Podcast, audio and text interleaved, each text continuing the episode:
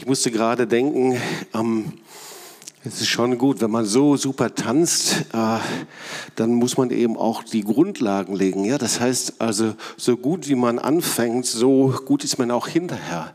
Das heißt, es braucht immer einen fundierten Anfang für das, was man tut. Ähm, und das gilt ja in jedem Bereich so, in jedem Berufsleben das fängt auch mit der Schule an. Ja, also wenn die Jahre in der Grundschule nicht gut laufen ähm, und wir ähm, das Einmaleins nicht lernen, ähm, dann kann das Auswirkungen haben eben auf die ganze Schulbildung. Oder aber wenn ich eine Ausbildung mache irgendwo in einem Lehrberuf und ich lerne die Dinge nicht richtig, dann hat das eben auch Auswirkungen. Und deswegen ist es so wichtig, dass wir die Grundlagen genau kennen. Ja, die Grundlagen in jedem Bereich, ja, in jedem Beruf, Lehrberuf, Studium. Die Grundlagen sind ganz, ganz wichtig. Und da, wo wir die Grundlagen eben nicht gelernt haben, kann das eben Auswirkungen haben auf unser späteres Leben. Und ähm, wenn das eben so im praktischen Bereich ist, wie viel mehr dann nicht auch eben in unserem geistlichen Leben. Das heißt, wir denken manchmal ähm, bei dem lebendigen Gott ist es so, wir gehen einfach unsere Schritte, so wie wir es vielleicht gelernt haben.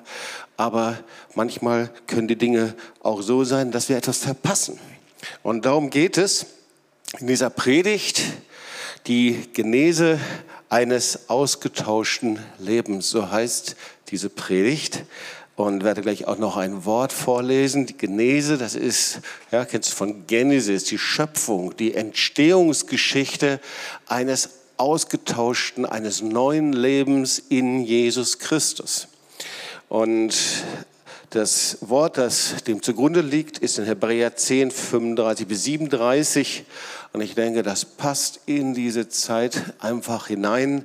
Werft dieses Vertrauen auf den Herrn nicht weg, was immer auch geschieht, sondern denkt an die große Belohnung, die damit verbunden ist. Was ihr jetzt braucht, ist Geduld, damit ihr weiterhin nach Gottes Willen handelt. Dann werdet ihr alles empfangen, was er versprochen hat. Nur noch eine kurze Zeit, dann wird der erscheinen, der kommen soll, und sein Kommen wird sich nicht verzögern. Also ich werde mal schauen, wie weit ich hier im ersten Gottesdienst mit der Predigt komme. Und ähm, wenn du dann äh, die vollständige Botschaft mitbekommen möchtest, dann darfst du dich gerne noch über Online zuschalten oder später die Predigt nochmal anschauen. Ja, ähm, ich weiß nicht, ob es dir ähnlich geht, aber bei äh, Charlotte und mir war es so, dass in den vergangenen 30, 40 Jahren, in den Jahren unseres Dienstes, wir sind so unzähligen Männern und Frauen Gottes begegnet. Leute, die hier in Tübingen gepredigt haben, Leute, mit denen wir zusammenkamen auf Konferenzen ähm, und ähm, natürlich auch mit unseren geistlichen Eltern, von denen wir schon viel erzählt haben, Tante Maria, Onkel Laszlo, ein Pastoren-Ehepaar der reformierten Kirche. Sie waren die Gründer der charismatischen Bewegung. Und bei einigen Menschen ist es so, und gerade bei einigen Christen, die haben was Besonderes. Da ist es irgendwie so, du hast das Gefühl, die tragen etwas in sich, diese Schätze vom Reichtum und Erkenntnis die haben so einen Frieden, die haben ein inneres Strahlen. Ähm, also ich weiß, bei der Tante Maria war es so, als wir ihr begegneten, wir waren ähm, um die 20, wir hatten das Gefühl, wenn wir mit ihr zusammen waren und sie schaute uns an, sie hatte die Gabe der prophetischen Herzensschau, dass sie uns direkt äh, durch unsere Augen in unser Herz hineinschauen konnte. Oder aber eine andere Begegnung, ich weiß, als äh, wir zum ersten Mal Reinhard Bonke in Frankfurt begegneten, wann war das, in den 90ern, glaube ich, irgendwann, ähm, er kam gerade von einer Crusade, ähm, von einem Evangelisationseinsatz in Afrika wieder. Und wir saßen in seiner Zentrale zusammen mit Susan Hetting und er kam rein, wirklich reingefegt, äh, ganz schnell. Und da kam wie eine Wolke der Gegenwart Gottes, die kam mit ihm mit. Also wir treffen im Leben immer wieder Menschen, von denen so etwas ausgeht, von denen man merkt, was ist mit denen, die irgendwie aus Niederlage, aus Frustration, aus Schwachheit, aus Müdigkeit in irgendeine andere Phase hineingekommen sind, nämlich zu einem siegreichen Jesus, siegreichen Leben in Jesus. Und ähm, die meisten von denen erzählen eben, dass sie durch irgendeine Krise durchgegangen sind. Wenn man sie dann fragt, und wir haben, wie gesagt, mit Leuten gesprochen, Pastoren, Propheten, Lehrern, Evangelisten, Lateinamerika, Amerika, Afrika, woher sie auch alle kamen, die meisten von ihnen berichteten, dass sie, obwohl sie völlig unterschiedlich waren, aber dass sie eine ähnliche Entwicklung genommen haben. Und zwar, die Entwicklung war irgendwann mal in ihrem Leben, dass sie versucht haben, sich selber anzustrengen. Und mit ihrer eigenen Anstrengung, da kamen sie dann irgendwann an ihre Grenzen. Ihre Unzufriedenheit wurde dann immer größer. Und das Tempo wurde immer stärker. Und diese Unzufriedenheit verwandelte sich in eine Mutlosigkeit. Und ziemlich schnell wurde das eben auch für andere sichtbar und dieses Stadium, in dem sie waren, kam dann irgendwann mal sie zu einem Punkt, in dem sie nah dran waren, alles aufzugeben und sogar ihre Beziehung, Ehe, Familie und meistens auch ihren Weg mit dem lebendigen Gott. Und für viele war äh, eben diese Phase in ihrem Leben eine entscheidende Krise, wo sie durchgegangen sind. Und der Schlüssel zu dem Geheimnis, dass sie verwandelt worden sind, war die Krise. Eine Krise, wo sie durchgegangen sind, ein Wendepunkt. Ein Wendepunkt in ihrem Leben, wo etwas Entscheidendes passiert ist. Und die Krise, das ist der Beginn eines ausgetauschten Lebens. Und wenn du heute hier sitzt und bist in einer inneren und äußeren Krise, habe ich eine gute Botschaft. Das könnte der Beginn eines ausgetauschten Lebens sein. So, die Bibel spricht davon, dass wir durch Jesus neues Leben bekommen. Und zwar, dass wir eben nicht als, ich nenne sie oft so Zitronenchristen herumlaufen, sondern die Bibel spricht davon, dass wir Freude haben in dem. Auch in Zeiten von Krise, dass wir Frieden haben statt Depression. Also die Bibel spricht von einem siegreichen Leben. Und auch wenn wir durch Krisen durchgehen, durch Höhen und Tiefen, dass wir trotzdem eben erleben, dass das Wort Gottes absolut real ist. Und zwar Johannes 10, Vers 10, wir haben es heute schon gehört. Ich bin gekommen, damit sie das Leben haben und volle Genüge. Das ist das, was Gott will. Das ist Gottes Standard, volles Genüge. Und die Frage ist, wie kommen wir dahin? Weil viele Christen, und deswegen meine Einleitung, sind falsch gelehrt worden darüber. Und andere, die haben völlig verkehrte Vorstellungen oder andere versuchen christlich irgendwie zu leben und sie strengen sich an und werden frustriert und entmutigt. Aber schaut mal, das neue Leben finden wir natürlich zuallererst durch unsere Bekehrung, wenn wir irgendwann zu Jesus kommen. Und sehr wahrscheinlich wärst du nicht hier, wenn du diesen Schritt gegangen wärst, dass du Jesus Christus als Herrn und Erlöser annimmst und du Vergebung empfängst. Aber trotzdem, obwohl das viele Menschen tun, und diese Entscheidung fällen, bleibt erstaunlicherweise das volle Genügen, worüber das Wort Gottes spricht, trotzdem nicht in ihrem Leben. Irgendwie, als ob sie es nicht ergreifen könnten. Obwohl sie sich bekehrt haben, obwohl sie sich entschieden haben. Und irgendwie wird das Christsein dann unheimlich schwierig, wird sehr nach äußeren Dingen, religiöse Verhaltensweisen, Maßnahmen, Dogmen, Verhaltensregeln, und es wird auf einmal, boah, wie eine Last. Das Christsein, das wird auf einmal total leer. Und es verändert dich nicht. Und deswegen predige ich diese Botschaft über die biblische Genese eines ausgetauschten Lebens. Und schaut mal, dieses volle, doch durch unsere Anstrengung bewirken können, sondern etwas, was alleine Gott, alleine was der Heilige Geist tut. Und wir können dann nichts hinzutun. Das geschieht allein durch den Heiligen Geist. So wie bei einer Geburt wir nichts hinzutun können. Wir können nichts dazu, dass wir geboren worden sind. Es wird uns einfach, es passiert mit uns, es widerfährt uns. Und das ist das, was die Bibel mit Wiedergeburt meint. Ich muss an ein Beispiel denken und ich glaube, ein Beispiel ist uns sehr geläufig. Ihr könnt jetzt mal die Chipkarte einblenden, dieses Bild. Kennen wir ja alle. Und ich finde das ein gutes, passendes Beispiel. Ich denke, die meisten von uns, die haben ein Handy bekommen und haben das irgendwann mal ganz glücklich installiert. Und du hast dieses Handy eben funktionsfähig. und du hast es geladen und so weiter. Aber etwas, was funktionsfähig ist, noch nicht kommunikationsfähig. Es fehlt dir die SIM-Karte. Und ihr Lieben, genauso ist es mit unserer Bekehrung, mit unserem Geist. Viele wenden sich Jesus zu und kommen zu ihm hin. Und wir werden, wenn wir die Zeit haben, uns noch über, eine, über die Bekehrung nachdenken, wie das von dem Wort Gottes aus sein soll. Aber viele bekehren sich, entscheiden sich zu Jesus, aber sind nicht wiedergeboren im Geist, nicht kommunikationsfähig. Sie hören nicht die Stimme Gottes. Ich meine, kommunikationsfähig zum Himmel. Ihr Lieben, die Wiedergeburt ist das souveräne Handeln Gottes. Nicht, wo er dir eine Chipkarte einbaut, ihr Lieben, das ist gerade in der jetzigen Zeit der Verschwörungstheorien kein gutes Wort, sondern wo er deinen Geist erneuert.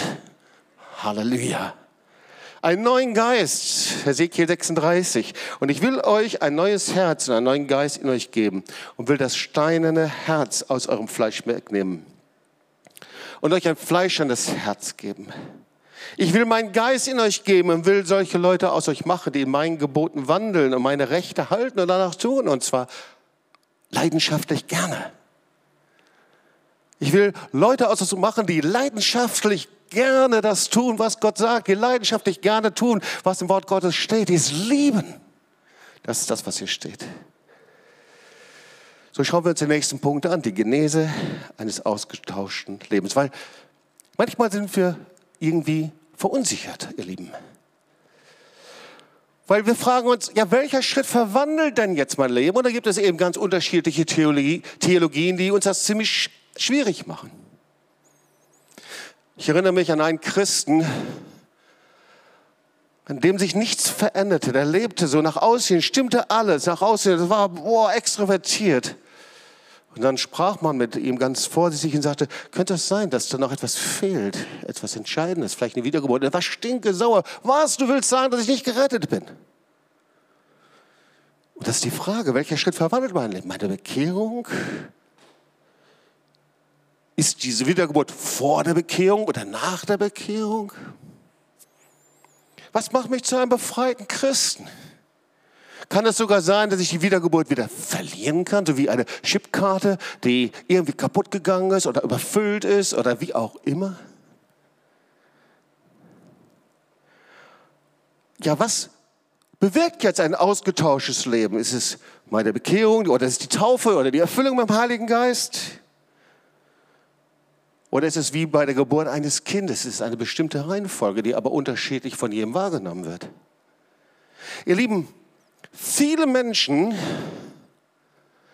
verabschieden sich von ihrem christlichen Glauben, weil ihnen die vollständigen Schritte einer gesunden Bekehrung und die Erfahrung eines ausgetauschten Lebens vorenthalten worden ist. Weil sie in einer ständigen Leben eines Frustes, einer Enttäuschung sind, eigentlich in einer inneren Enttäuschung. Viele sind da weggelaufen von Gott, weil sie sagen, das kann es doch nicht sein. Und wenn du hier sitzt und das denkst, stimme ich dir zu. Das kann es nicht sein. Das ist nicht das, was Gott sagt. Gott ist ein Gott der Fülle. Gott ist ein Gott mit voller Genüge. Und ich möchte mit dir ein Zeugnis anschauen, ah, von dem bin ich so begeistert. Weil damit kannst du einfach nochmal das verstehen, was ich dir versuche, in der Predigt weiterzugeben. Also damit können wir diese Genese eines ausgetauschten Lebens uns anschauen. Und zwar, ihr Lieben, das ist das Beispiel von Hudson Taylor. Habt ihr schon mal was von Hudson Taylor gehört? Ich denke alle, oder? Der Vater der China-Inlandmission lebte von 1832 bis 1905, stammte aus einer gläubigen Apothekerfamilie, war von Haus aus ein Methodist. Übrigens 120 Jahre nach seinem Tod gibt es in China mehr als 90 Millionen Christen, trotz staatlicher Überwachungsmaßnahmen. Ja? Und Hudson Taylor hatte einen entscheidenden Anteil. Was für eine Hammerfrucht. Aber ihr Lieben, wäre er, er hatte genauso eine Glaubenskrise, wäre er von dieser Glaubenskrise nicht durchgebrochen, hätte es ja wahrscheinlich diese Frucht nicht gegeben. Und seine Geschichte ist, kannst du in jeder Biografie nachlesen, er hatte schon 15 Jahre lang erfolgreich in China gearbeitet. Nochmal, Er war christlich erzogen, hatte sich bekehrt. 15 Jahre lang erfolgreich in China gearbeitet, ohne dass ihm jemand seine inneren Kämpfe und Zweifel angemerkt hätte. Und da gibt es einen Brief an seine Mutter. Und da schreibt er folgendes. Oft denke ich, dass jemand, der so voller Sünde ist wie ich, überhaupt kein Kind Gottes sein kann. Doch versuche ich diesen Gedanken immer von mir zu weisen. Das heißt, nach 15 Jahren hatte er noch Zweifel, Kind Gottes zu sein. Nochmal, er war Missionar. Er war als gläubiges Kind erzogen. Er diente schon Gott. Er war durch eine Bibelschule durchgegangen. Aber weißt du, Hudson Taylor, der litt an seinem religiösen Erbe. Und dieses religiöse Erbe, das hat er wie einen alten Mantel. Und er hielt sich wie ein Ertrinkender an diesem Rettungsring fest. Er versuchte, die Verheißung Gottes nicht loszulassen. Und dann schrieb er Folgendes. Und ich finde, darin kann man sehr, sehr stark sehen, was er empfunden hat. Ich betete, fast, fastete, rang, fasste Entschlüsse, las das Wort Gottes fleißiger, suchte mir mehr Stille zu nehmen, um über die göttlichen Dinge nachzudenken. Alles war wirkungslos. Jeden Tag, jede Stunde stand ich unter dem Druck der Sünde. In diesem Klima werden die Nerven so leicht erregt, dass Versuchung zur Reizbarkeit, harte Gedanken und auch bisweilen zu unfreundlichen Worten viel schwieriger zu kontrollieren sind als anderswo. Also, hm, du bist ein Lehrer von Israel und verstehst diese Dinge nicht? Nikodemus, ich versuche es, Rabbi. Jesus, ich weiß, ich weiß. Hörst du das? Was hörst du? Nikodemus, meinst du den Wind? Jesus, woher weißt du, dass das der Wind ist? Nikodemus, vielleicht weil ich ihn fühle und weil ich das Wehen höre? Jesus, weißt du, woher er kommt? Nikodemus, nein. Jesus, weißt du, wohin er geht? Nikodemus, nein. Jesus, das genau bedeutet, vom Heiligen Geist von neuem geboren zu werden. Der Heilige Geist arbeitet auf eine Weise, die ein Geheimnis für dich ist. Und obwohl du den Geist nicht sehen kannst, kannst du seine Auswirkungen erkennen. Wow. Das kannst du nachlesen, Johannes 3, 8 bis 10. So kommen wir zu einer ganz wichtigen Frage. Wann kommt denn die Wiedergeburt eigentlich? Vor der Bekehrung, während der Bekehrung, hinterher gibt es so viele Modelle. Und meistens verstecken wir uns dahinter und sagen, das muss ja schon gewesen sein irgendwie. Und das hindert uns, dass wir unser Leben wirklich ehrlich anschauen. Ich kann dir eine Sache sagen. Wiedergeburt passiert jederzeit. Und das Zweite ist, es ist etwas Einmaliges. Ein einmaliges Ereignis. Es ist kein Prozess. Ein einmaliges Ereignis, das jedoch wieder verloren gehen kann. Weißt du, viele aus einem christlichen Elternhaus, sie wissen nicht, ob es passiert ist, wann es passiert ist. Und trotzdem gibt es eine radikale Lebensveränderung, wenn der Heilige Geist dein Geist erweckt, ein neues Leben in dir erweckt, der Wiedergeburt gibt. Das empfindet jeder sehr unterschiedlich. Aber das, was passiert ist, dass aus einem Funktionschristen ein Kommunikationschrist wird. Jemand, der in Kommunikation, in Beziehung mit dem lebendigen Gott ist. Aus einem Leistungschristen, Funktionschristen, ein Beziehungschrist, ein Gemeinschaftschrist. Jemand, der Gemeinschaft hat mit dem Heiligen Geist hat. Das kannst du nachlesen, Epheser 2, Vers 5. Das passiert. Und wir waren tot in den Sünden und sind mit Christus lebendig gemacht. Wir sind lebendig gemacht. Und was passiert als direkte Folge der Wiedergeburt? Was passiert da? Und ihr Lieben, das ist eben nicht nach drei Jahren, nach fünf Jahren, nachdem ich mir das aneigne, sondern das ist etwas, was der Heilige Geist in mir tut. Direkt, einmalig, jederzeit. Und da, wo es verloren gegangen ist, will er es wieder tun. Was passiert? Was passiert? Was ist die direkte Folge der Wiedergeburt? Das erste ist ein tiefes Vertrauen in Jesus. Und Vertrauen kannst du dir nicht aneignen, sondern Vertrauen ist, du gehst auf ihn zu, du vertraust ihm.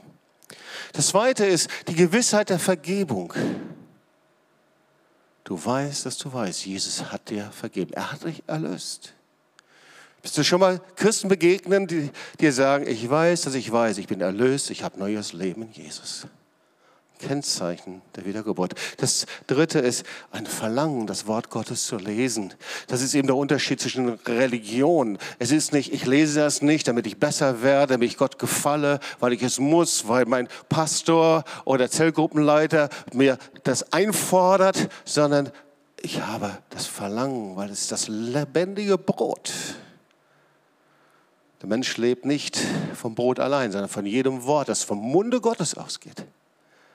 Kennzeichen ist eine wirkliche Sehnsucht, dem Wort Gottes gehorsam zu sein. Ich muss das nicht mal einfordern. Ich muss nicht mal sagen, mach das, tu dieses. Nicht mehr das Abarbeiten von einem moralischen, äh, christlichen Wertekatalog, sondern das Forschen sagen, Herr, dein Wort ist Leben. Der sicherste Schutz, ihr Lieben, ist einfach im Willen Gottes zu sein eine, was die direkte Folge der Wiedergeburt. Ich weiß noch, als einfach der Heilige Geist gekommen ist, mir diese Wiedergeburt gegeben hat, mich berührt hat. Da war auf einmal eine Sehnsucht, ein Hunger da nach Gemeinschaft, nach Gottesdienst. Und ihr Liebe, ein Gottesdienst, boah, also der war so anders, als mein Leben vorher war. Liturgischer Gottesdienst, aufstehen, hinstehen, Holzbänke, äh, Gesänge, Gesangsliederbuch, das war mir völlig fremd, aber ich hatte eine Sehnsucht jedes Mal. Ich wollte einfach das Wort Gottes hören. Und wenn der Pastor, der eigentlich ein liberaler Theologe war, aber den Mund aufmachte und er fing an, das Wort Gottes zu verkündigen, da wollte ich das rauspicken, was Gott für mich hat. Und der Wunsch vom Wort Gottes zu erzählen und weiterzugeben. Was ist das Kennzeichen eines ausgetauschten Lebens? Das Kennzeichen eines ausgetauschten Lebens Du erinnerst dich sicherlich an die Geschichte von Lydia. Apostelgeschichte 16, Vers 14. Ähm, da war eine Frau namens Lydia, eine Purpurhändlerin aus der Stadt Thyatira, die war gottesfürchtig. Und dann was passiert? Sie hörte zu, da tat der Herr das Herz auf. Erste Kennzeichen von Wiedergeburt, mein Herz ist einmal offen. Ich bin immer wieder fasziniert. Da kommt jemand und gibt sein Leben Jesus und erlebt, erlebt direkt Wiedergeburt. Und das Kennzeichen ist auf einmal ein Hunger nach Lehre, ein Hunger, mehr zu hören vom Wort Gottes. Und so war das bei der Lydia. Kennzeichen eines ausgetauschten Lebens. 1. Johannes 3, Vers 9. Wer aus Gott geboren ist, der tut keine Sünde. Denn Gottes Same, Gottes Wort bleibt in ihm. Er kann nicht sündigen, denn er ist aus Gott geboren. Hey, das ist ein Leben, an dem die Sünde und die Welt nicht mehr hinter dir herrennt wie ein kläffender Hund, sondern in dem du Autorität hast. In dem du Autorität hast über die Sünde. 1. Johannes 4, Vers 7. Wer liebt, der ist aus Gott geboren und kennt Gott. Lieben, eine Liebe, wo ich mir nicht überlegen muss, was mache ich jetzt, sondern eine Liebe, die von ihm ist und die übernatürlich ist, zu dem lebendigen Gott und zu Brüdern und zu Schwestern und zu Menschen, die verloren sind. 1. Johannes 5, Vers 4, die Fähigkeit, Versuchungen und Zwänge zu überwinden. Denn alles, was aus Gott geboren ist, überwindet die Welt. Aus Gott geboren, ja, das ist die Wiedergeburt. Das überwindet die Welt. Und unser Glaube ist der Sieg, der die Welt überwunden hat. Das ist siegreiches Leben. Darüber spricht Gott. Und jetzt möchte ich dir ein anderes Wort noch weitergeben. Das habe ich zum ersten Mal so bewusst gelesen. 1. Johannes 5, Vers 18. Wir wissen, wer aus Gott geboren ist. Also der Johannes hat viel darüber zu sagen, ist ja auch klar. Wir wissen, wer aus Gott geboren ist, der sündigt nicht